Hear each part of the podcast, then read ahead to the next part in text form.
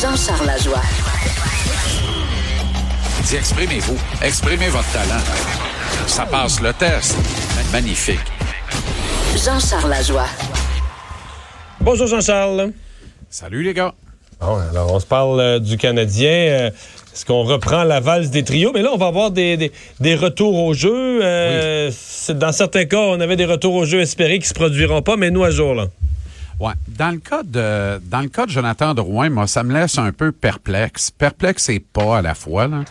Euh, je suis obligé de dire que j'ai la nette impression, Mario Edes, que si le Canadien jouait des matchs vraiment importants avec une implication de classement, euh, plutôt que d'être dans une situation où euh, faut être un, un- un parfait croyant des licornes pour penser que le Canadien va encore participer aux séries, là. Euh, je pense que Jonathan Drouin trouverait une façon de jouer les matchs. Euh, Mais là, je comprenais que ce matin, il avait dû quitter l'entraînement en douleur, non? Ouais. Pas quelque chose oui, comme ça? c'est ça, exact. Mais, mais tu sais, rappelle-toi Carey Price, rappelle-toi chez Weber. Les exemples sont nombreux dans les dernières années où le club n'avait plus vraiment euh, d'espoir d'entrer en série éliminatoire. À ce moment-là, on disait prenez votre temps. Et, Juste te euh, on rassurer, on, s'en souvient. Ce, que, ce dont on se souvient plus, on se souvient même plus c'est quoi exactement les séries, puis comment ça marche, c'est quoi les règlements Ouais. en série. C'est ça, Euh, exactement. Ça, on s'en souvient pas. On va les rater pour une troisième fois de suite. Troisième saison de suite et une quatrième fois en cinq ans, ce qui est pas banal. Claude Julien, lui, va les rater pour une quatrième fois de suite à titre d'entraîneur-chef d'une équipe du premier au dernier match de la saison. Ça, c'est s'il garde sa job jusqu'au début avril. là. Ça devrait être le cas parce que actuellement, ça sert absolument à rien de tasser le coach de la circulation, à moins, bien sûr, là, que, que la baboune ne devienne euh, intolérable, puis qu'il n'en fasse qu'à sa tête en mettant, en s'obstinant à mettre des Wheels, des Thompson et des Cousins sur la glace, plutôt que des joueurs, euh, plutôt que de jeunes joueurs qui pourraient prendre, profiter de la circonstance, profiter de l'occasion pour prendre du millage. Euh, tu comprends? Alors, donc... Donc, euh, Drouin, il revient pas. On pousse tout, tu dis, on pourrait pousser, mais on pousse pas pour qu'il revienne. Gallagher, est-ce qu'il revient, lui? Gallagher est sur le voyage vers Buffalo et tout semble indiquer qu'il va jouer le match de demain contre les Sabres. Euh, dans le cas de Gallagher, ça c'est autre chose. Je trouve ça intéressant parce que le docteur euh, David Ellenberg a pris position, c'est-à-dire qu'il a commenté publiquement la blessure à Gallagher et ses impacts, euh, bien au fait de ce qu'on veut bien en dire, remarque là.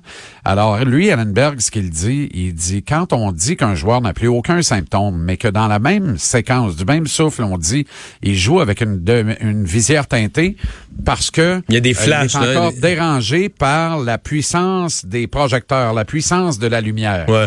Alors, ça, là, être dérangé, être troublé par la puissance, la force de la lumière, C'est un des premiers signes de commotion. c'est un symptôme Ouais. de commotion. C'est un symptôme post-commotion cérébrale. Alors, il dit bon, il dit faut, il dit, mais n'ét- n'étant pas complètement au fait euh, du bilan médical, euh, David Ellenberg ne veut pas officiellement prendre position pour dire mais ça n'a pas de maudit bon sens, mais euh, officiellement ça n'a pas de maudit bon sens quand même.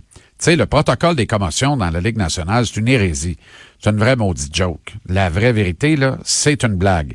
Les joueurs ont encore beaucoup trop de pouvoir sur je me sens bien, je vais revenir au jeu. Et en même temps, je comprends que cette bébite-là, là, on ne la comprenne pas autant qu'une fracture du fémur. Ouais. Tu comprends? On semble... Et donc, Gallagher, équipes- euh, si c'est pas l'équipe qui met de la pression pour qu'il joue, ça veut dire que lui, il veut jouer. Ben, je pense pas que l'équipe met de la pression sur qui que ce soit. Honnêtement, surtout pas dans des circonstances actuelles où il n'y a pas d'enjeu. Il n'y a Ouais. pas d'enjeu actuellement. Là. Mais justement, il pourrait dire En à, fait, il pourrait dire à Gallagher, repose-toi, t'as encore des, t'as encore des symptômes, on veut pas que tu joues. Ça veut dire que si, Ouais. Oui, mais là, si le protocole a été respecté, qu'il veut jouer, puis qu'il dit qu'il se sent bien, euh, puis que l'équipe médicale lui donne le feu vert, là, c'est un peu indécent Ouais. de le laisser à l'extérieur de l'alignement. Mais, mais c'est surtout indécent de pas avoir un protocole plus clair que ça, puis de pas faire attention aux petits gars plus que ça. Ça, c'est des gars qui, dans la quarantaine, vont avoir des symptômes à tous les jours, puis il va être trop tard pour regretter d'être revenu au jeu trop vite une coupe de fois. Donc, si Gallagher revient, est-ce qu'il revient sur le premier trio? Ben voilà. Et là, ça, c'est l'autre problème. Là.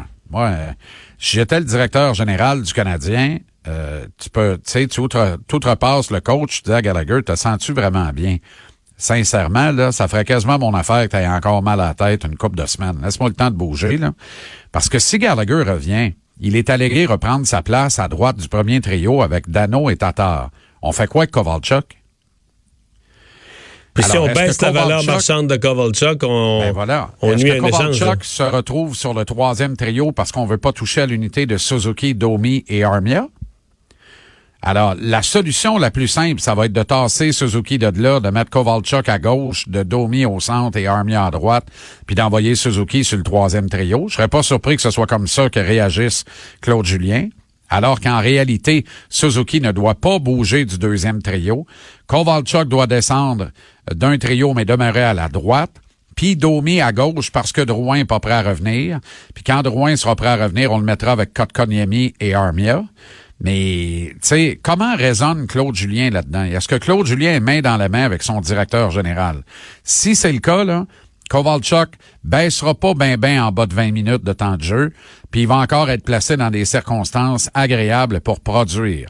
Parce que ça, c'est comme ça qu'on fait de l'argent dans la vie. Quand tu pognes à gauche, tu es capable de revendre à droite une couple de semaines après pour bien plus cher que ce que tu as payé.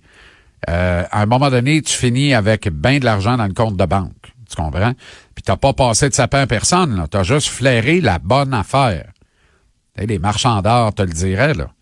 Alors, c'est un peu le même principe. Là. sais, Marc Bergevin a ramassé Kovalchuk alors que personne n'en voulait. S'il est capable d'en obtenir un choix de deuxième tour, c'est une maudite bonne affaire. Mais pour ça, il faut qu'il reste dans la vitrine. Donc, il faut qu'il ait du temps de jeu de qualité. Il peut pas débouler sur le troisième trio, la deuxième vague d'avantage numérique par la peur, puis encore. Là. Et de toute façon, c'est déjà un meuble dans ce vestiaire-là. Ça y a pris une semaine, Kovalchuk, là, et une coupe d'invitations au restaurant de groupe de joueurs quand c'était pas tout le groupe de joueurs après une défaite à Edmonton. Et là, là, vraiment, là, il a pris ses assises. Tu comprends? Fait que même pour le coach, là, il va être dur à tasser de là. Mais le coach doit coopérer avec le directeur général. Faire jouer les jeunes, laisser Kovalchuk dans la vitrine, le temps de trouver preneur. En même temps, tu peux pas faire subir de démotion trop trop à Max Domi non plus. Parce que lui aussi est peut-être dans la vitrine. Tu as dit que je me suis fait pelleter avec ça hier. Oh là là là là là là. Ah oui? Ben oui, le monde est obnubilé par les 72 points de Max Domi l'an dernier et disent, il y a de la toughness, il y a du caractère, il aime Montréal. Lui, tu lui donnes 36 millions pour 6 ans puis tu le gardes ici. Eh boy, boy, boy, boy. Puis je comprends, là. Je comprends. Le public, il émet des commentaires à partir de ce qu'il a comme information. Maintenant, il y a plus profond que ça quand tu évalues un joueur de hockey puis quand tu veux construire une équipe de. Et c'est sur ces principes-là puis une foule d'informations que j'ai accumulées, ça et là, depuis euh, plus d'un an maintenant, que ça me permet vraiment de, de tourner ma veste parce que j'étais de ceux qui trônaient au, au, au, au, départ de la parade en début d'automne en disant Marc Bergevin doit pas attendre d'être pogné avec Domi en négociation de contrat l'été prochain, doit le signer tout de suite à long terme. J'étais littéralement sous le charme de la campagne d'autopromotion de Domi, son amour pour Montréal, sa présence au défilé de la fierté. Il était partout et à chaque fois en affirmant un amour inconditionnel de la ville de Montréal, faisant la leçonnette aux joueurs autonomes sans restriction, en disant ça se peut pas que vous ne regardiez pas Montréal avec plus d'intérêt que ça, marché naturel de hockey, mec du hockey, fier de jouer ici. Puis là après ça, ben là c'est la baboune parce qu'il joue à l'aile plutôt qu'au centre. sais, comme je t'expliquais hier, le problème commence quand il se regarde dans le miroir parce que il voit là juste du beau, juste du bon, puis juste du meilleur que tout. Donc, c'est jamais de sa faute. Il est non imputable. Et ça, c'est bien dangereux.